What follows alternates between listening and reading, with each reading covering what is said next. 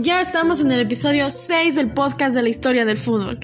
En este, en este episodio les voy a conversar qué ropa es la más cómoda para jugar. Bueno, esto es muy simple. Para el deporte no te vas a ir con un pantalón o con una blusa. Es más, hay personas que lo hacen y sin embargo se acostumbran a jugar o hacer deporte así de esa manera.